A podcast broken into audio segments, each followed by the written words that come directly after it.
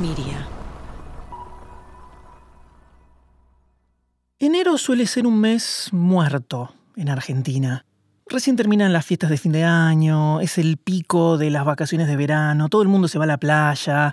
La sensación es que en esos primeros días del año nunca pasa nada. Empezó.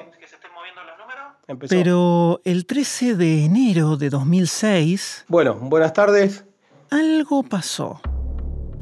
Mi nombre es Walter Orlando Serrano. En esa época, Serrano era el custodio policial de la sucursal del Banco Río de Acasuso, en la provincia de Buenos Aires. Bueno, ese día eran casi pasada el mediodía. Yo estaba en el búnker. El búnker es la oficina de vigilancia en el subsuelo. Es un cuarto cerrado con puerta blindada. Ahí, Serrano tiene dos monitores desde los que vigila las casi 20 cámaras de seguridad. Hace tres años que trabaja en el banco. Yo ya conocía a gran parte de los empleados que podían venir a pedir cambios, clientes. Es por eso que le llama la atención ver entrar a un hombre con guardapolvo blanco y un estetoscopio en el cuello alguien vestido de médico no suele verse entre los clientes del banco. Cuando esta persona va caminando, ahí cambio la cámara, ahí lo agarro no de arriba sino de costado. Desde esa cámara lo puede ver un poco mejor y lo va siguiendo. Ve cómo empieza a caminar, despacio, mira el lugar pero no se acerca a ninguna ventanilla. Y ahí es donde Serrano nota algo muy raro no me cerraba, ¿qué es lo que tenía en la cabeza? Claro, tenía como una peluca y, un gorro. Al instante, Serrano ve entrar a un segundo hombre que lleva una camisa de color salmón. Lo sigue por una de las pantallas y ve que se para al lado del hombre del guardapolvo. Ahí a donde vuelvo a cambiar las cámaras y veo al de camisa salmón ya con el arma en la mano. El hombre del guardapolvo y su compañero se acercan al guardia de seguridad que está en la puerta y lo apuntan con el arma. Desde el búnker, Serrano no puede escuchar lo que dicen, pero el hombre del guardapolvo lo recuerda perfectamente. Le dije que, era un robo, que estaba todo tomado, viendo que quisieron un poquitito resistir, pero mi compañero que estaba atrás, entonces dije, mira, si arranco te pego un tiro, así que quédate quieto. Me puse una peluca y me puse un guardapolvo porque un guardapolvo así más amplio distorsiona un poco la figura. Son apenas pasadas las doce y media del mediodía. Así fue como decidimos entrar y bueno, entré yo con otro eh, compañero, entramos primero y así fue la toma del banco. Ese verano no va a ser tan tranquilo en Argentina, porque lo que está a punto de ocurrir en ese banco es uno de los robos más increíbles de la historia. Mi nombre es Mariano Payela. Soy productor de podcast desde Buenos Aires, Argentina, y me acuerdo perfecto de ese 13 de enero de 2006, de estar pegado a las noticias, de no poder creer cada nuevo detalle que se conocía. Es un robo sobre el que se escribió mucho, inspiró series y hasta una película. Pero puede ser que esta sea la primera vez que lo escuchas nombrar. En ese caso, estás a punto de conocer una historia que va más allá de uno de los robos mejor planificados del mundo. Es un golpe que sacudió a la sociedad argentina y que tuvo consecuencias que se sienten hasta hoy fue un hecho bastante atípico, entre otras cosas por la excelencia de su factura y por la sutileza de su realización. Era verano, no pasaba nada y de repente este caso era seguido por la gente como una novela, como una película. También puede ser que, como yo, conozcas muchas cosas sobre este robo. Bueno, a lo largo de esta serie vas a descubrir que algunas son mitos y vas a conocer muchas otras que parecen increíbles, pero son reales y eran completamente desconocidas hasta hoy. Fue un hecho, si cabe la palabra, fabuloso.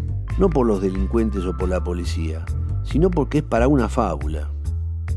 Y todo esto lo vamos a hacer a través de sus protagonistas.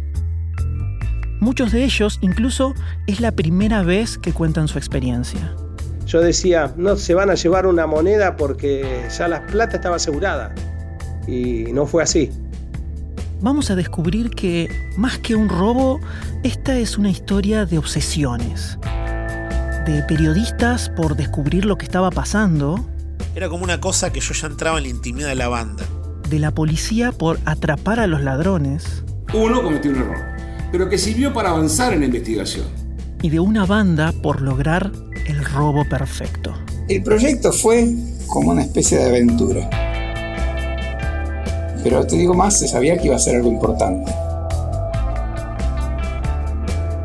Robo del siglo es un título que se usó muchísimo a lo largo de la historia. En esta serie te voy a demostrar por qué este es el verdadero robo del siglo. Una producción original de Adonde Media. Episodio 1. El asalto. Ok, a ver, ¿cómo te querés presentar? Yo te puedo, para que- o Sí. sea, te lo puedo enroscar como para que tengas una presentación. Te puedo decir, yo trabajé en la policía de la provincia de Buenos Aires y en su momento me tocó la responsabilidad de investigar el robo al Banco Río. Ya te digo que soy la fuente que estuvo ahí. Este es Carlos González. Bueno, en realidad lo vamos a llamar Carlos González. Nos pidió permanecer anónimo, así que ese no es su nombre real. Nunca hablé públicamente de todo esto. Yo le escapo a todo este tipo de publicidad. Esa Bueno. tampoco es su voz. Pasaron varios años, así que... Pero todo lo que vas a escuchar es palabra por palabra lo que él nos contó. Los límites me decidí a que sí los escucharé y les responderé a todo lo que quieran saber. Lamentablemente estamos dentro del mundo de la literatura del delito, porque es de fábula, porque no es la cantidad, sino la forma en que se hizo, la forma en que se investigó y la forma en que terminó. González tiene un poco más de 60 años. Ya está retirado, pero en el año 2006 formó parte de un enorme operativo policial que tuvo a tres figuras protagonistas. Él es la primera de ellas. Yo ya estaba grande, ya estaba en mi último año de trabajo. Tenía 48, 47 años en ese entonces. Por una cuestión de casualidad, yo me había hecho cargo del lugar en el que trabajaba el día anterior, el día 12, a la tarde. Ese lugar que menciona es una dependencia de la policía del municipio de San Isidro, en la zona norte de Gran Buenos Aires. San Isidro es un lugar de clase media, media alta, y dentro de todo es una zona tranquila. Digamos que es más conocida por su hipódromo y sus clubes de golf que por la delincuencia. En su segundo día en el nuevo puesto, el viernes 13 de enero de 2006, González sale a hacer algunas visitas protocolares, a presentarse a fiscales y jueces de la zona. A eso de las 12, 12 y media o, o menos, estábamos en la Fiscalía Federal y nos avisan por radio que había una toma de rehenes. Finalizamos la reunión y salimos hacia el Libertador y Perú, lugar donde está el Banco Río de Acasuso. Acasuso es un barrio muy chiquitito de San Isidro. Es un lugar residencial de muchas casas, algunas con jardines enormes. Las calles están llenas de árboles, hacia el norte bordea con el río de la Plata, donde hay playas, clubes de pesca y hasta una reserva natural. Por el medio del barrio pasa la Avenida del Libertador. Y sobre esa avenida, casi en el centro exacto de Acasuso, está el Banco Río, donde toda esa tranquilidad se rompe con el ruido de las sirenas de la policía.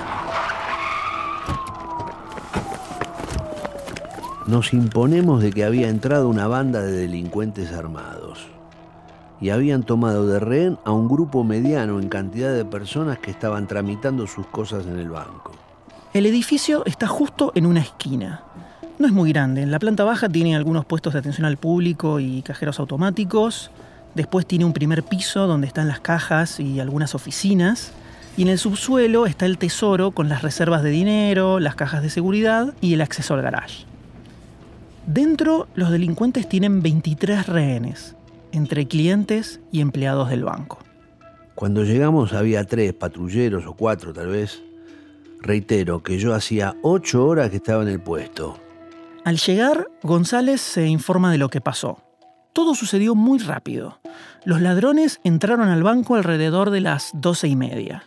Cuando Serrano, desde el búnker, se dio cuenta de lo que estaba pasando, activó la alarma y llamó a la policía.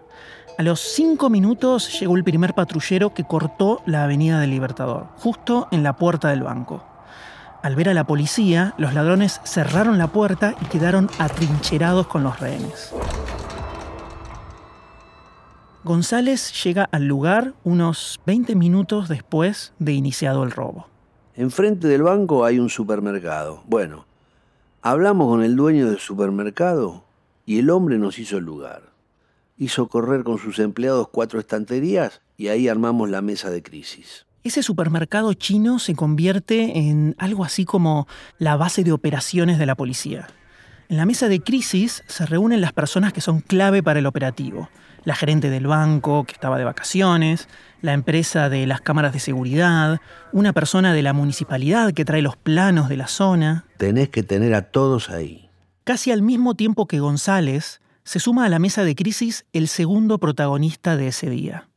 Mi nombre es Jorge Ariel Apolo. Yo ese día estaba en mi despacho de la fiscalía, donde era titular del distrito Martínez Acasuso. Inmediatamente viene un móvil a buscarme y con el secretario de la fiscalía me constituyo en el lugar. En este momento, Apolo es el fiscal de Acasuso. Como la toma de rehenes sucede bajo su jurisdicción, tiene que presentarse en el lugar. Yo básicamente, cuando me constituyo en el lugar del hecho, es para constatar que se está cometiendo un delito y como director de la investigación, como fiscal que era en ese momento, a dar las directivas de la investigación.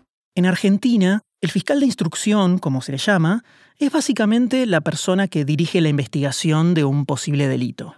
De él depende reunir las pruebas necesarias para poder conseguir que una causa llegue al menos a juicio. Rápidamente, la policía organiza el operativo y él empieza su trabajo.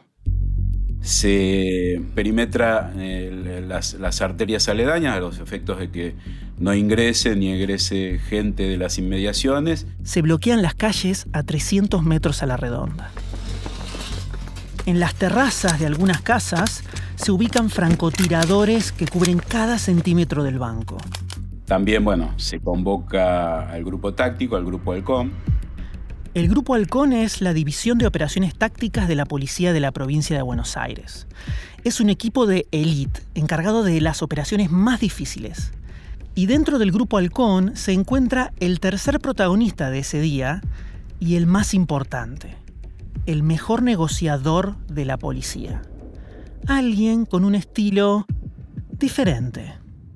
Lo que yo hacía no era recomendable, porque yo eh, realmente rompía eh, las medidas de seguridad que se tienen que tener en estos casos. Miguel Sileo. Bueno, mi nombre es Miguel Ángel Sileo, me retiré en el año 2019 con 33 años y medio de servicio, eh, de los cuales este, la gran mayoría estuve destinado a la Fuerzas Especiales del COM. Sileo tiene 56 años. Tiene barba canosa y lo primero que me llama la atención es que, para haber sido agente de policía, se le ve muy relajado cuando habla del caso. Se ríe, parece que estuviera, no sé, contando anécdotas de la oficina. Se sale del molde del policía clásico permanentemente rompía las medidas de seguridad que se deberían hacer y yo no las, cumplía. O sea, realmente me tenían que haber puesto 10 millones de días de arrestos. Bueno, pero no importa, solucionaba los problemas quizás. Para entender mejor por qué Sileo es un policía tan diferente, tenemos que ir un poco hacia atrás.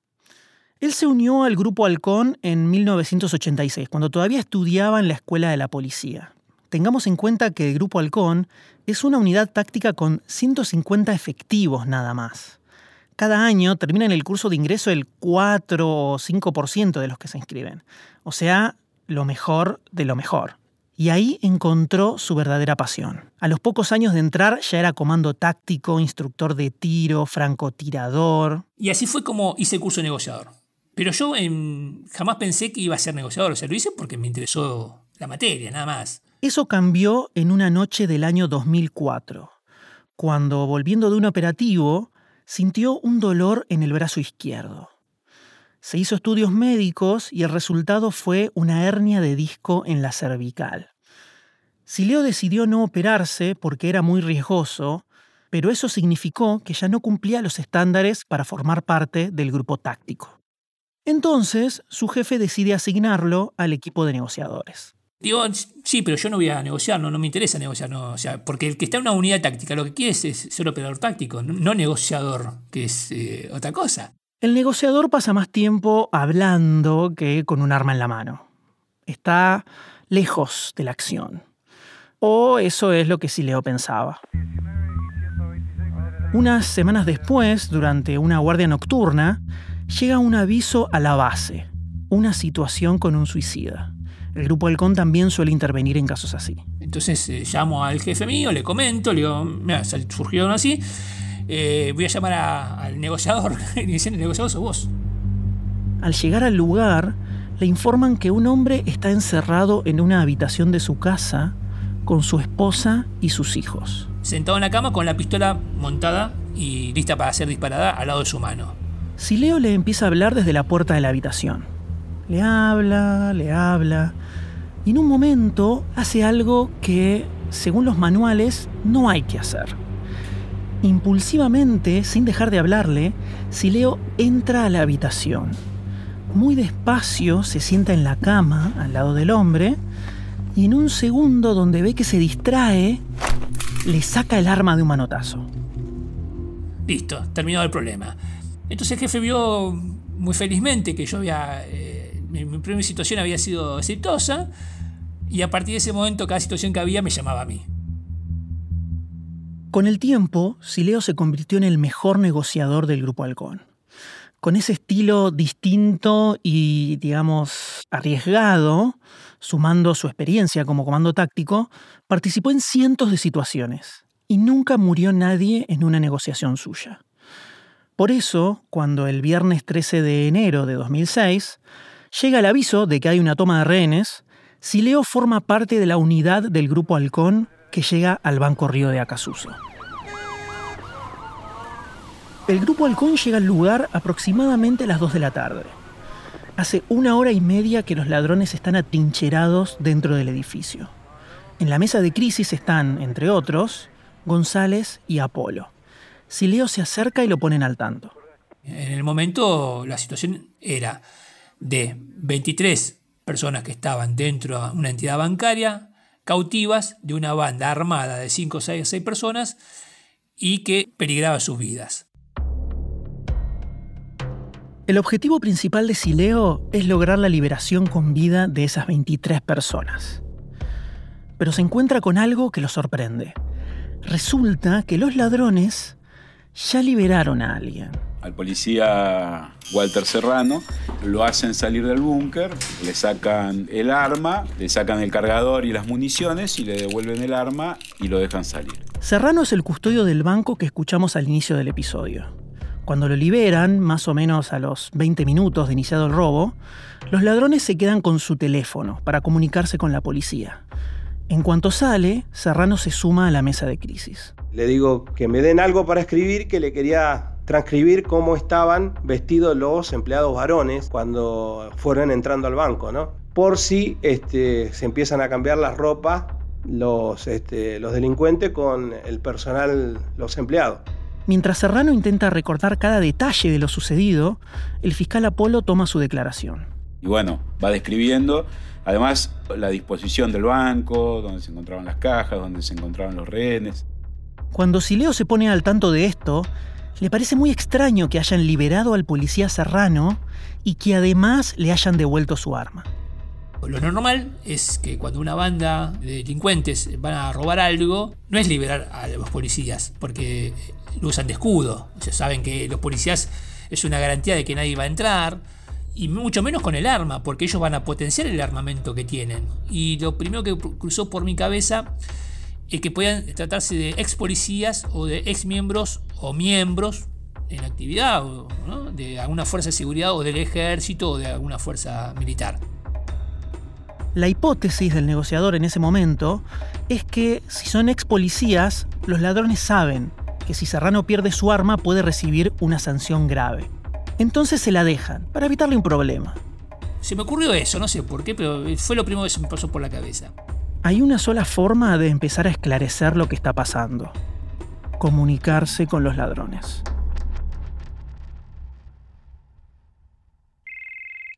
Entonces, eh, con el teléfono abierto, obviamente, modulo y pregunto si era el aparato que estaba dentro del banco. En el cual me responden, sí, vos quién sos. Entonces, este, eh, digo, hola, ¿qué tal? Mi nombre es Miguel, digo, eh, soy la persona encargada de destrabar este conflicto. Una parte muy importante de la estrategia de negociación de Sileo es presentarse como Miguel, nunca como un policía. El aspecto policial de esas épocas era de cabello corto, un bigote muy, muy, militarizado. Eh, no, no, había policías con barba como frondosa como la que yo solía tener. Eh, o sea, estaba bastante desdibujada la imagen policial. De esa forma, Sileo logra mayor empatía con la otra persona y le hace sentir que está hablando con alguien normal. Y del otro lado me responden, ¿que sos el negociador? Bueno, entonces ahí ya es la segunda cosa que ya me llama un poco la atención. Según Sileo, en esa época, año 2006, era muy raro que alguien se refiriera a él como el negociador. ¿Vos sos el negociador? Yo, sí, sí, soy negociador, si lo quieres llamar de esa forma. ¿Qué sos? El de barba. Bueno, ahí hacemos un alto.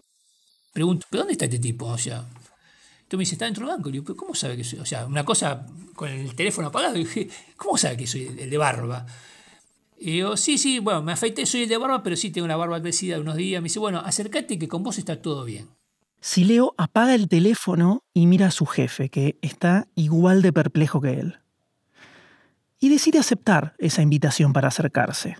Es más, le parece la oportunidad perfecta para tratar de entender mejor la situación. Sileo avanza abriéndose paso entre la multitud. Ya le dieron aviso a los francotiradores, no lo pueden perder de vista. El pensamiento va a una velocidad increíble dentro de la cabeza del negociador, ¿no? Digo, a ver, estos tipos largaron a la policía con la pistola. Eh, habló del negociador. Saben que soy el de barba. ¿No será un ex miembro de la fuerza que me tuvo de profesor o de instructor en la escuela de policía y sabe quién soy? Una de las cosas que me pasa por la cabeza, así como flash. Finalmente llega hasta una camioneta chiquita que está estacionada en diagonal frente al banco. Desde ese lugar, los tres francotiradores lo tienen cubierto, puede protegerse detrás de la camioneta y ve perfectamente el interior del banco. Veo que de la primera planta, a través del vidrio, una persona que se acerca a su silueta y eh, se veía que estaba con un traje claro y con un pasamontaña en la cabeza. Sileo observa detenidamente a este hombre, tratando de captar un gesto, algo que lo ayude a descifrarlo. Nunca se va a olvidar de lo que ve a continuación. Claramente se ve que gira una silla, un sillón, algo, se sienta, se cruza de piernas y empieza a hablar. Lo normal es que las personas tengan estrés, que estén a los gritos, que se acuerden de toda la familia. Este tipo está súper tranquilo, cruzado de piernas, hablando como si estuviera tomando un café con los amigos. Entonces eso realmente me descoloca porque no era el parámetro común que yo tenía de toma de rehenes. Si Leo está desconcertado. El hombre le cuenta que habían querido hacer un robo express, un cortito, pero la policía llegó muy rápido y quedaron ahí encerrados. Le dice que sus compañeros están un poco nerviosos, así que Sileo le ofrece su ayuda para que todo siga tranquilo. Digo, de hecho, digo, si hay alguna persona que esté de los rehenes, que estén alterados, este, envíamelo, digo, para que no se, esto no se multiplique en el resto de la gente que está ahí de, en cautiverio y tengamos un caos. Y irónicamente me dice, ya me estás negociando de entrada. Me digo, no, no, pero en serio le digo, o sea, porque puede generar un problema adicional al que ya tenemos, le digo. Me dice, no, después vemos, después vemos. Sileo vuelve a la mesa de crisis y les cuenta a los demás acerca del intercambio que acaba de tener con el hombre del traje gris. Así es como empiezan a llamar a este negociador de los ladrones. Y dentro de su informe, Sileo menciona algo muy particular, que esta persona le dijo que no quería que hubiera otro Ramallo. Hemos estado pendientes, yo creo que el país entero está pendiente de lo que está sucediendo en la pequeña ciudad de Ramallo. Seis años antes, el 17 de septiembre de 1999, tres ladrones entraron a robar a una sucursal del Banco Nación en la localidad de Ramallo, al norte de la provincia de Buenos Aires. Los ladrones se encerraron con seis rehenes. La negociación con la policía fue muy larga, duró todo el día y toda la noche. A la madrugada del día siguiente, dos de los ladrones trataron de escapar con un auto desde el garage. La policía abrió fuego inmediatamente. Hubo 170 disparos en cuestión de segundos. 46 impactaron en el auto. Lo que la policía no sabía era que dentro del auto había tres rehenes que estaban siendo usados como escudos humanos. Dos de esos rehenes y uno de los ladrones murieron en el acto. Todo el episodio fue transmitido en vivo por los canales de noticias, que estuvieron presentes desde el primer momento. La masacre de Ramallo se convirtió en una de las manchas más grandes de la policía argentina. Para el oficial González, Ramallo todavía era una herida abierta, algo que lo atormentaba. Yo imaginaba que no pudiendo salir, iban a forzar una salida tempestuosa, que iban a buscar generarnos el síndrome de Ramallo, que todavía los policías lo teníamos encima. Era algo que a la policía le fue muy doloroso y era un problema. Yo pensaba en eso. Tanto es así que hablé con el negociador y le dije que por favor negociara hasta el último momento. Pero para Sileo, el negociador del Grupo Halcón, evitar otro ramallo era algo que ya formaba parte de la rutina de su trabajo. Siempre en, en las tomas de rehenes, en esta y en las anteriores a esta que me tocó negociar, siempre amenazaban con Ramallo. O sea, así que no, no, no, no fue sorprendente cuando me dijo no queremos un baño de sangre como Ramallo o esto se va a transformar en un Ramallo. Pero lo dijeron, obviamente era una amenaza. La masacre de Ramallo tuvo muchas consecuencias. Una de ellas fue una enorme ola de cambios en cuanto a los protocolos y el accionar de la policía durante una toma de rehenes. Nunca más podía pasar algo así.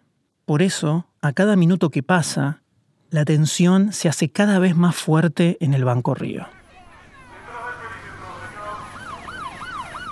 Ya son las dos y media de la tarde. Hace dos horas que los ladrones están en el banco. Los alrededores ya se convirtieron en un caos de gente.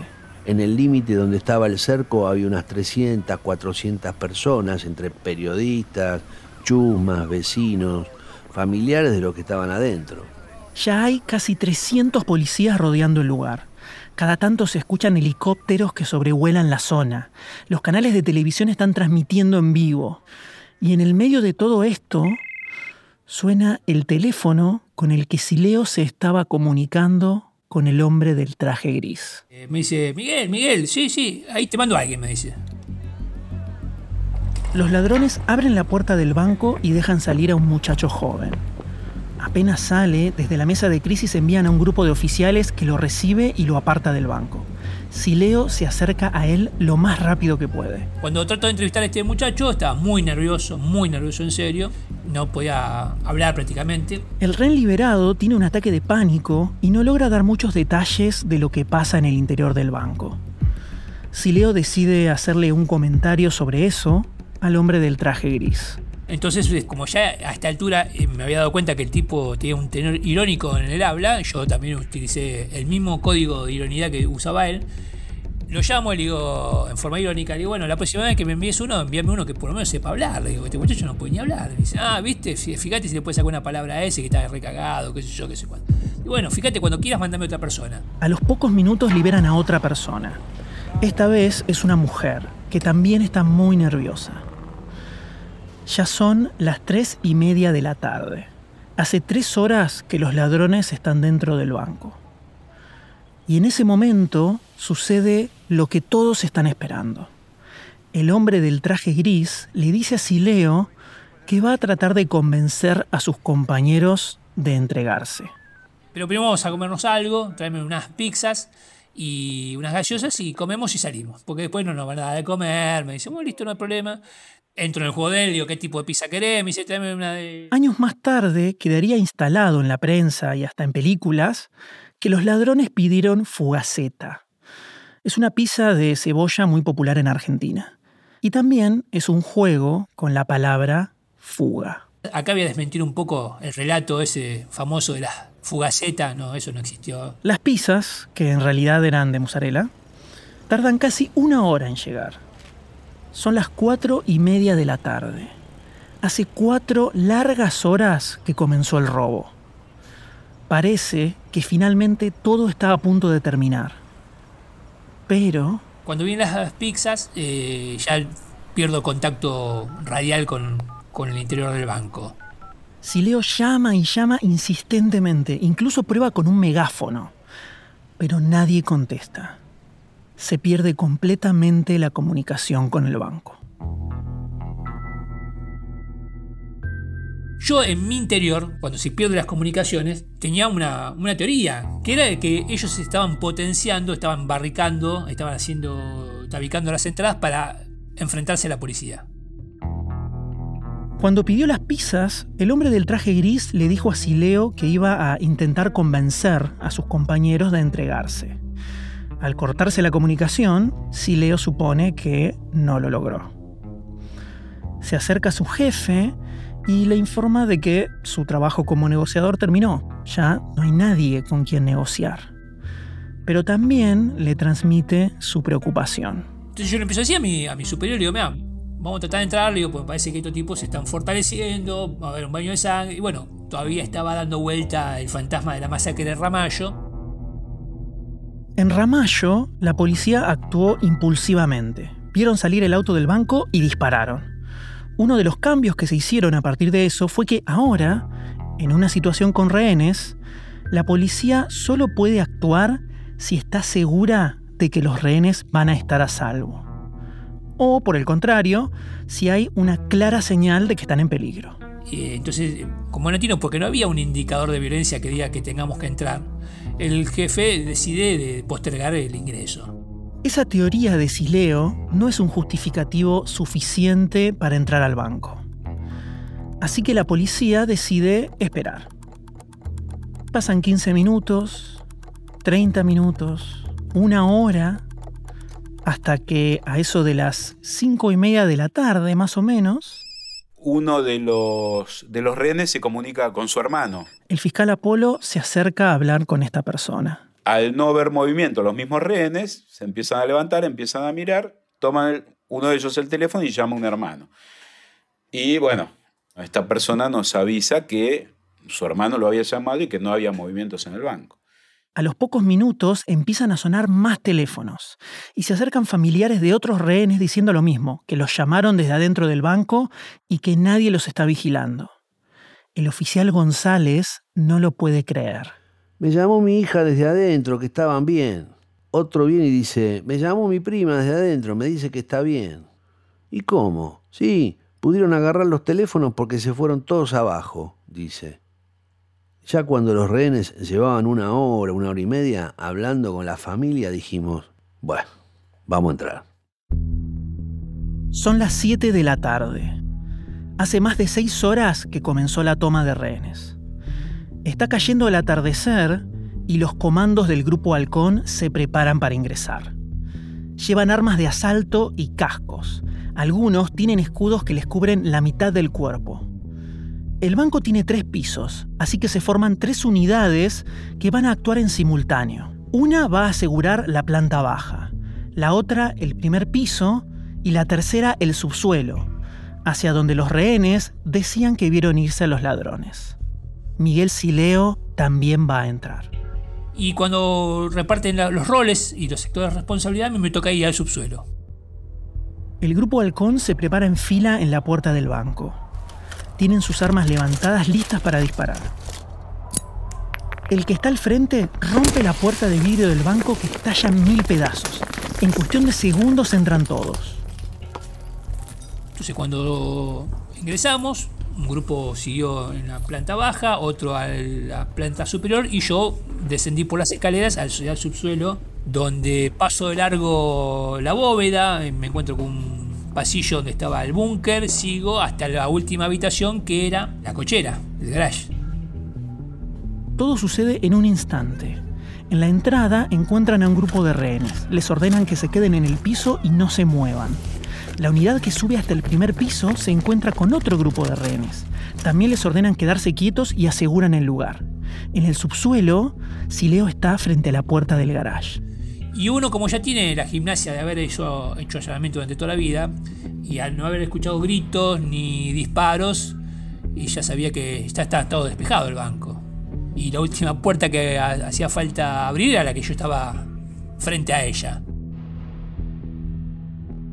Así que en ese momento, como dicen, te pasa la vida frente a los ojos, de verdad, porque realmente yo pensé que iba a enfrentarme y yo era el que entraba primero.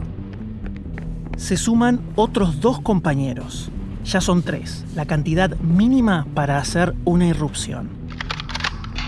Abro la puerta, nos metimos y cuando nos metimos nos encontramos con el, con el vehículo que habían llegado ellos, que estaba apoyado sobre el portón, tabicándolo para que no se pueda entrar por ahí, y la cochera vacía.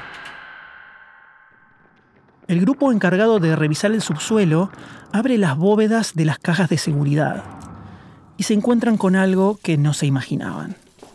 Decenas y decenas de cajas de seguridad abiertas a la fuerza y vacías. Luego de unos minutos, el jefe del grupo Halcón sale del banco y avisa que el lugar está asegurado. Ningún rehén resultó herido. Pero los delincuentes desaparecieron. Durante las horas que siguen, la policía está en un estado de confusión. Se arman dos equipos. El primero se encarga de los rehenes. El fiscal Apolo empieza a verificar la identidad de cada uno de ellos. Se va empezando a salir la gente del lugar, van empezando a, sacar a los rehenes a un playón de un inmueble contiguo eh, y se los empieza lógicamente a, a separar, ¿no? Esta tarea va a llevarle hasta las 5 de la mañana. Vamos a determinar que, no eran, que eran solamente rehenes, que no había ningún involucrado que formara parte de ese grupo de personas que el personal policial había empezado a, a sacar ahí. El segundo equipo se dedica a revisar cada rincón del banco. Afuera había casi 300 policías, cada salida estaba cubierta, las calles estaban cortadas. Tenían que estar ahí, no había forma revisamos, miramos, corríamos los cuadros, no sé. De última, habría que haber roto el techo para seguir mirando. En el subsuelo del banco, la zona de las cajas de seguridad es un caos. Las cajas están abiertas tiradas en el piso. Alrededor está lleno de cosas, papeles, documentos, joyas. Había de todo tirado en el piso, absolutamente de todo. Y entre todo ese de todo habían, no me acuerdo si cinco o seis armas.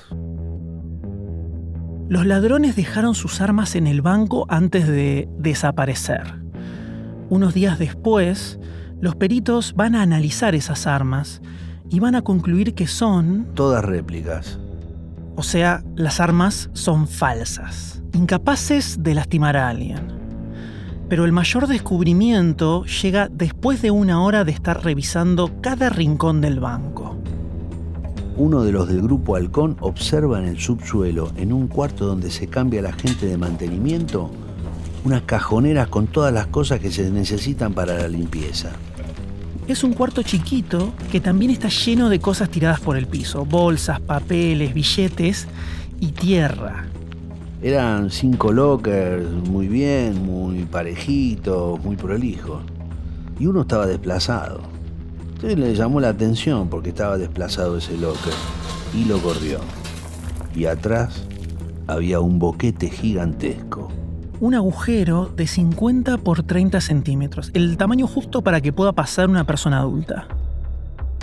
Cuando vimos eso, yo no sé si ustedes tienen la imagen de la pantera rosa cuando se le cae la mandíbula. Fue algo así.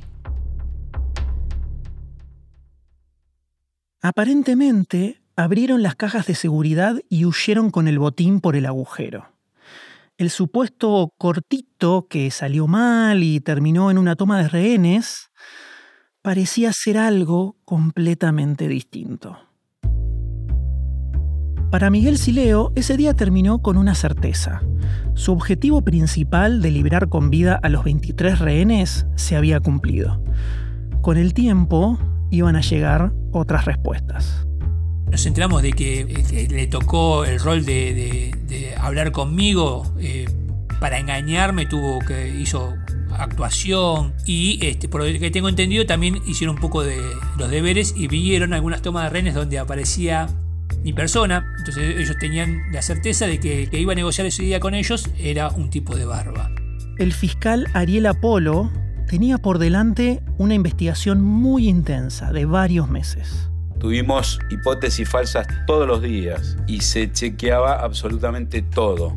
Y el oficial Carlos González, en el segundo día en su nuevo puesto, a un año de retirarse, iba a enfrentarse a uno de los mayores enigmas de su carrera. Fue algo muy bien hecho que nos dejó mal parados. Algo que dentro de todos los manuales no existía. La banda mixta. La banda mixta que eran boqueteros, gente que conocía los boquetes, con una banda de ladrones de caño que andan con armas. Acá se juntaron las dos partes. Es una leyenda más que tiene el robo al banco.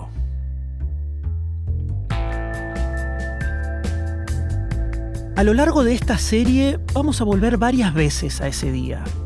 Vamos a descubrir qué sucedió realmente durante el robo y las semanas siguientes. Y sobre todo vamos a conocer cómo ese viernes 13 de enero de 2006 le cambió la vida a muchas personas. Un día que se convertiría en una leyenda. En el próximo episodio, dos periodistas revelan un mensaje que dejaron los ladrones. La policía reconstruye la ruta de escape y el robo se convierte en el tema del verano. El caso del robo del siglo fue lo que definió que yo no me quisiera mover nunca más de los policiales, nunca más.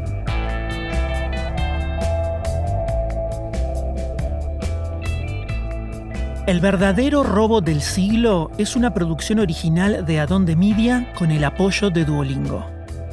Este episodio fue producido y escrito por mí, Mariano Payela. Alejandro Marinelli y Tali Goldman realizaron la investigación periodística. La edición del guion estuvo a cargo de David Alandete. La mezcla de sonido fue realizada por mí y Andrés Fechenholz. Nicolás Payela compuso la música original. La masterización y el diseño de sonido lo hizo Antonio Romero. Luis Iembrowski es la voz de Carlos González. La ilustración del episodio es de Tony Ganem. Martina Castro fue la productora ejecutiva. Podés encontrar todos los episodios de la serie en robodelsiglopodcast.com o en tu aplicación de podcast favorita. Gracias por escuchar.